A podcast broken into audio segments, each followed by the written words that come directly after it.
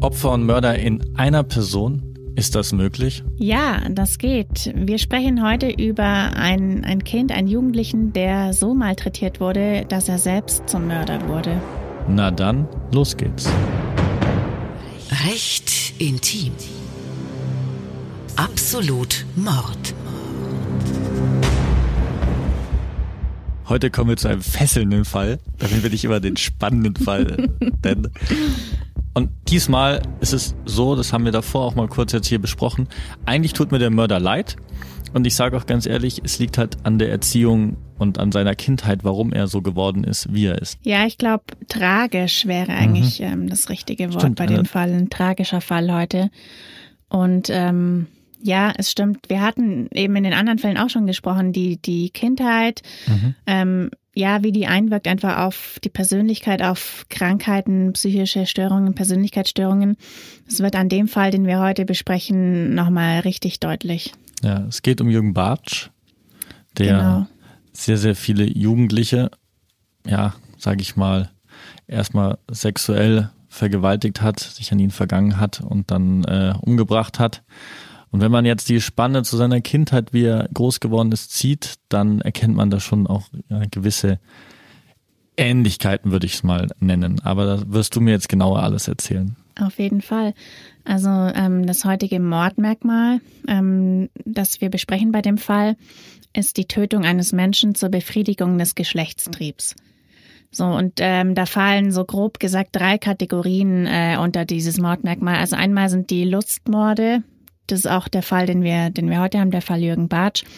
Das heißt, ähm, zur Befriedigung des Geschlechtstriebs tötet man bei einem Lustmord, wenn man in dem Tötungsakt selbst die geschlechtliche Befriedigung sucht. Mhm. So.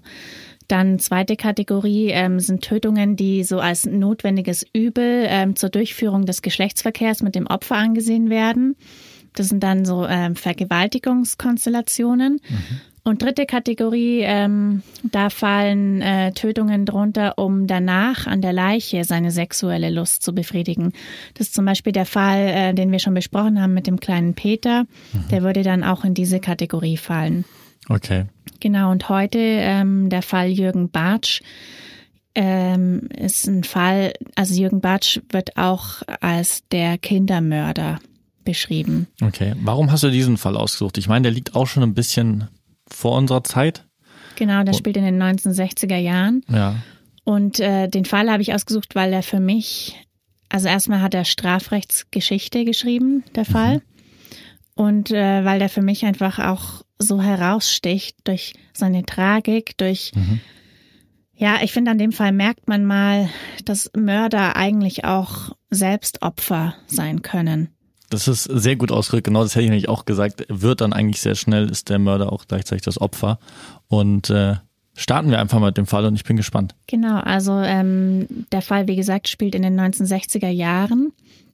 Und vier Jungen werden, äh, kehren innerhalb von vier Jahren nicht mehr vom Kirmesbesuch zurück.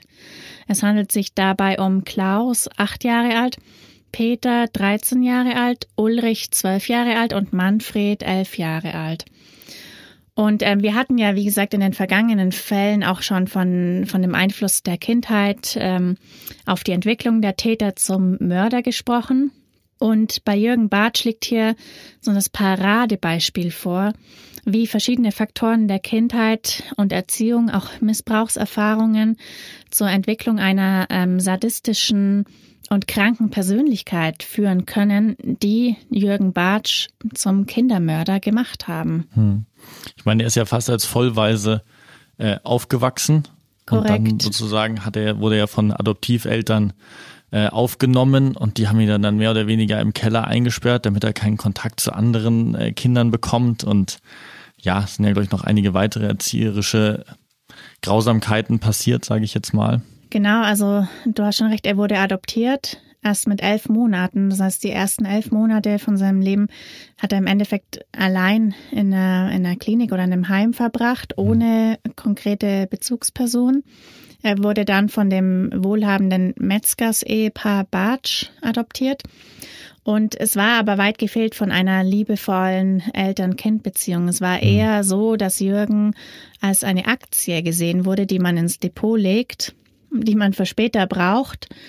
Aber ähm, so wirklich diese liebevolle Eltern-Kind-Beziehung war leider nicht da. Also die Mutter war wohl sehr dominant, scheint auch gewalttätig mhm. und hatte einen Sauberkeitswahn. Also sie hat Jürgen, wie du schon gesagt hast, die ersten, glaube ich, ähm, sechs Jahre in einem Kellerraum mhm. mit vergitterten Fenstern ja eingesperrt, hat ihm verboten, Kontakt mit anderen Kindern zu haben oder sich dreckig zu machen. Ähm, und er musste auch äh, mit ja, Mädchenkleidung mit Haarspangen und so weiter dann in die Schule gehen. Mhm. Also da hat schon angefangen für Jürgen, dass er so in diese hilflose Opferrolle hm. kam. Wurde gewaschen in der Badewanne bis zum elften Lebensjahr, also total abstrus. Also man muss ja wirklich sagen, dass da die Mutter oder die Adoptivmutter wirklich die Psyche eines Kindes komplett gestört hat. Genau, er musste auch ähm, bis zur Volljährigkeit mit den Eltern in einem Bett schlafen. Hm. Auffällig war auch, ähm, Jürgen sprach von sich selbst in der dritten Person als Kind. Er wurde in der Schule gehänselt. Natürlich, weil er eben, wie gesagt, auch mit Mädchenkleidung zur Schule geschickt wurde.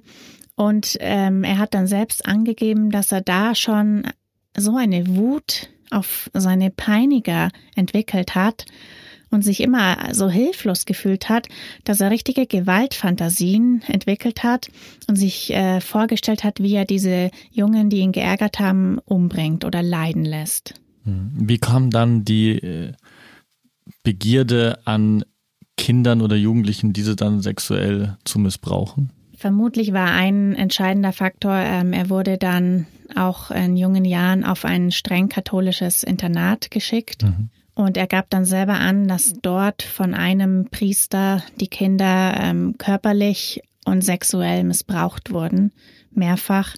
Und ähm, dass wohl dieser Priester auch unglaublich äh, gewalttätig war. Er hat den Jungen zur Gute Nacht Geschichte detaillierte Berichte eines Serienmörders vorgelesen. Mhm.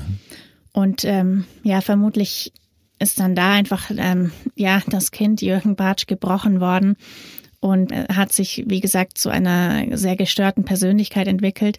Und er hat gesagt, also da hat er dann Erregung empfunden in Gedanken daran, andere Jungen umzubringen, zu foltern und leiden zu sehen in diesen Jahren der eigenen Peinigung. Zurück jetzt zu dem, zu dem Fall an sich. Jedes Jahr auf der Kirmes verschwindet ein Kind, ein Jugendlicher. Und wie war dann immer der Ablauf bei Jürgen Bartsch? Also es haben die Ermittlungen ergeben, dass er sogar über 100 Jungen angesprochen hat und versucht hat, mit in eine Höhle zu locken. Es war so ein alter Stollen vom noch aus Kriegszeiten, äh, den er beim Spielen entdeckt hatte. Und er ging dann auf die Kirmes, war damals ja selber noch 15 Jahre alt bei seinem ersten mhm. Mord hat dann andere Jungen angesprochen, unter anderem ähm, damit, ja, soll ich dir ein geheimes Waffenlager zeigen oder willst du einen Schatz sehen? Mhm. Und weil er eben selbst noch jung war, haben die Jungen dann Vertrauen zu ihm gefasst und ähm, einige von diesen 100 Angesprochenen haben es irgendwie verstanden oder haben die Gefahr erkannt und sind nicht mitgegangen, aber mehrere Jungen sind mitgegangen. Und den ersten Jungen, den er mitgenommen hatte, hat er dann aber freiwillig wieder freigelassen, weil mhm. er einfach in dem Moment das nicht über sich gebracht hat. Da war er nicht bereit dafür sozusagen. Und den nächsten Jungen hat er eben versucht, da schon einzusperren und zu misshandeln. Und dieser zweite Junge konnte noch fliehen. Und die Ermittlungen damals äh, verliefen aber im Sande. Also man kam nicht auf Jürgen Bartsch. Und so kam es dann, dass ähm, sein erstes Opfer, der achtjährige Klaus, mit in die Höhle gelockt wurde und nicht mehr rauskam. Also ähm, Jürgen Barth lockte ihn, wie gesagt, in den Stollen und erschlug ihn dort. Mhm. Dann ist er nach Hause gegangen zum Abendessen. Wie man es halt so macht, ne? Ja, wie man es so macht. Also man sieht schon, das ist natürlich alles, hat äh, Formen angenommen, die, die mhm. völlig äh, gestört waren. Und in der Nacht hat er sich dann solche Vorwürfe gemacht und lag wach. Er ist dann auch zurückgegangen in die Höhle, hat dann die Leiche vergraben, die Kleidung verbrannt. Und nach eigenen Angaben hat er in den kommenden Wochen kaum noch geschlafen. Er war so, ja, unglücklich und hat, hat nicht gewusst, wie er weitermachen soll. Es hat ihm auch keinen Spaß gemacht. Und er hat sich sogar äh, in der Zeit einem Priester anvertraut in der Beichte. Mhm.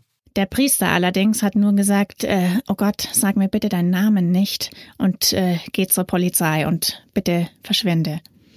Also er hat, wie gesagt, es waren verschiedene Hilferufe da. Er hat sich auch wohl einem Freund anvertraut, aber derjenige hatte ihm das nicht geglaubt.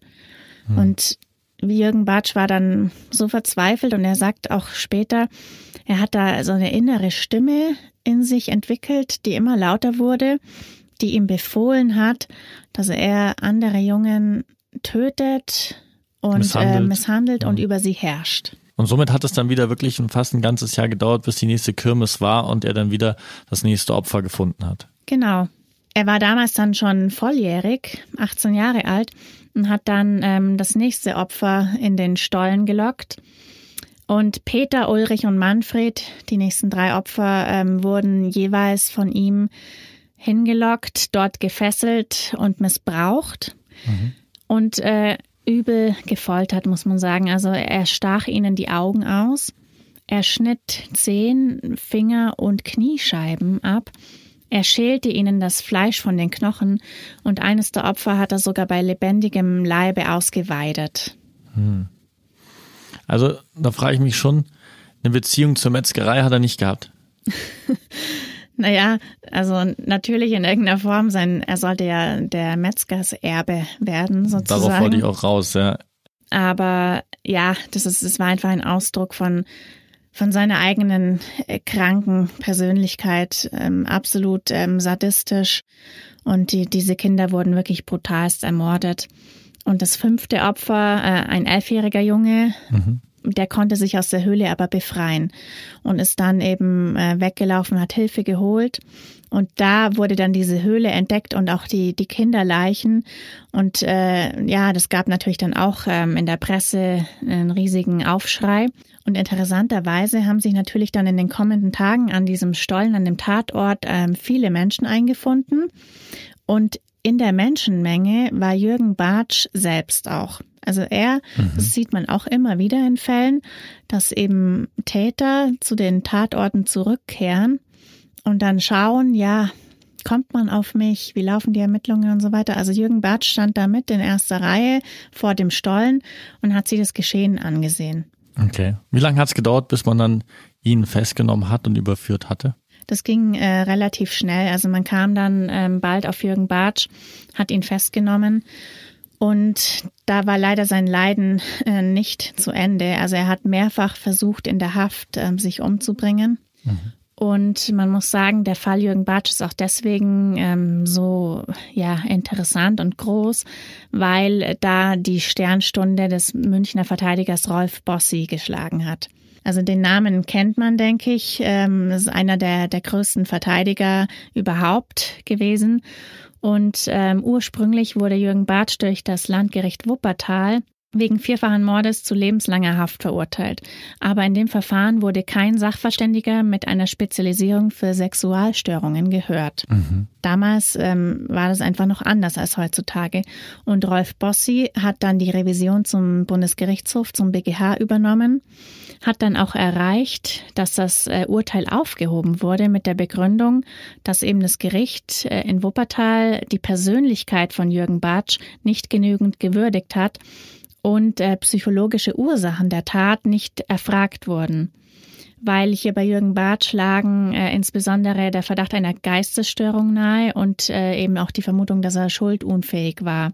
Er litt an einer pädosexuellen und sadistischen Neigung. Und also wenn, das habe ich dir auch schon mal in anderen Folgen gesagt, wenn in einem Verfahren sich herausstellt, dass ein Mörder schuldunfähig ist, eben aufgrund psychischer Störungen, ist er keinesfalls so, dass er freikommt, sondern er wird dann in einer äh, psychiatrischen äh, Fachklinik äh, untergebracht und dort hoffentlich geheilt bzw. behandelt, also je nach Krankheitsbild. Und was ist dann genau in dieser Klinik, als er dort behandelt wurde, passiert? Es hat sich in der Klinik dann herausgestellt, dass er eben nicht geheilt werden kann aufgrund ähm, seiner verschiedenen Störungen. Und das war für Bartsch auch selbst eine große Belastung. Er hat dann aber sogar in der Klinik geheiratet Also eine, seine große Liebe gefunden. Ob das die große Liebe war, weiß ich nicht. Es wurde eher beschrieben als ähm, ja netter Umgang. Mhm. Er hatte dann eine Art Brieffreundin gefunden mhm. und ähm, diese Dame hat er dann geheiratet. Die war wohl auch selbst körperlich behindert. Und ähm, die beiden hatten sich aber in einer Form einfach gefunden und dann ähm, wurde ihm auch ermöglicht ähm, zu heiraten. Trotzdem hat er auch selbst erkannt, dass er wirklich Probleme hat und er wollte sich dann freiwillig einer Kastration unterwerfen, mit der Hoffnung, dass einfach danach seine ja, sexuellen Triebe und ähm, Störungen in der Art ein Ende finden. Um dann einfach wieder auch als freier Mann wahrscheinlich draußen äh, zu agieren und einfach als freier Mann auch leben zu können. Das war dann die zweite Frage natürlich, mhm. ob das überhaupt geholfen hätte, aber auf jeden Fall war es ihm selbst ein Anliegen, dass er, dass er einfach anders wird. Und ähm, ja, das tragische Leben von, von Bartsch hat dann auch auf eine tragische Weise geendet, weil durch einen ärztlichen Kunstfehler wurde ihm einfach die falsche Dosis an Narkosemittel gespritzt und er verstarb dann auf dem OP-Tisch bei dieser, ähm, bei dem Eingriff. Gegen den Arzt wurde er dann auch noch vorgegangen. Genau. Der hat dann auch noch eine Haftstrafe erhalten. Und ähm, ich finde diesen Fall, wenn man das wirklich sagt, also wie du es schön sagst, äh, der Mörder ist irgendwie auch das größte Opfer. Das Ganze ist äh, eine richtige Tragödie, die sich da abgespielt hat, die halt in seiner Kindheit und Jugend leider schon äh, so viel Entwicklung und Ausmaß genommen hat, dass er dann eigentlich auch gar nicht mehr anders konnte. Ich meine, diese innere Stimme, das hört man ja ganz, ganz oft, wenn man diese innere Stimme hört, dass dann irgendwas mit der Psyche auch nicht ganz in Ordnung ist. Und eigentlich handelt dann ein ganz anderer Mensch, als er nach außen eigentlich ist. Ja, und ähm, durch solche Fälle wie, wie Jürgen Bartsch wurde erreicht, dass heutzutage in, in Mordverfahren wirklich ähm, die, die Psyche, die Persönlichkeit des Täters und etwaige Störungen genau unter die Lupe genommen werden und auch entsprechendes Fachpersonal, also Gutachter, immer hinzugezogen werden. Hm. Ja, und hoffentlich auch immer gegen die Eltern oder Adoptiveltern auch vorgegangen wird, weil wenn man das im Nachhinein widerspiegelt, wie es Jürgen Bartsch äh, dort ergangen ist, dann war das eigentlich auch schon, sage ich mal, kriminell. Klar, ist natürlich immer die Frage, alle Eltern meinen, glaube ich, dass sie es gut machen mhm. und äh, hatten vielleicht auch selbst, ähm, ja, waren vielleicht auch selbst limitiert durch ihre eigenen Erfahrungen, ähm, das besser weiterzugeben. Aber ich denke, dass auch in dem Fall die Eltern sich ähm, sehr große Vorwürfe gemacht haben. Traurig, aber trotzdem ein sehr, sehr packender Fall. Und nächste Woche bin ich mal gespannt, wo es, in welche Richtung es dort geht bezüglich Merkmal für einen Mord. Ja, sei gespannt. Ich freue mich drauf. Recht intim. Absolut Mord.